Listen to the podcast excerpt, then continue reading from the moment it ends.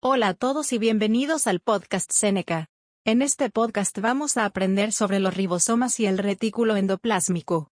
Las proteínas están hechas en los ribosomas. Luego el retículo endoplásmico rugoso, RER, dobla y procesa las proteínas. El retículo endoplásmico liso produce y procesa lípidos. Los ribosomas. La estructura de los ribosomas. Los ribosomas pueden flotar libremente en el citoplasma o unirse al lado citoplasmático del retículo endoplásmico, RE. Los ribosomas son orgánulos muy pequeños hechos de subunidades proteicas. Esto significa que los ribosomas no están cubiertos por una membrana. La función de los ribosomas. Los ribosomas se encargan de la síntesis de proteínas. La síntesis de proteínas es una función esencial de todas las células. Es por eso que los ribosomas se encuentran en prácticamente todas las células. La estructura del RE. El RE es una serie de sacos y túbulos membranosos interconectados.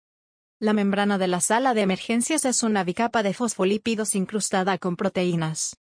La membrana del retículo endoplasmático liso, REL, no tiene ribosomas, pero la membrana rugosa del RE, RER, tiene muchos ribosomas en su superficie. La función del RER y el REL. El RER es responsable del procesamiento y plegamiento de proteínas. El REL es responsable de hacer y procesar los lípidos.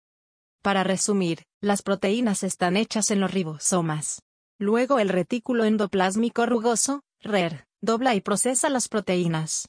El retículo endoplásmico liso produce y procesa lípidos.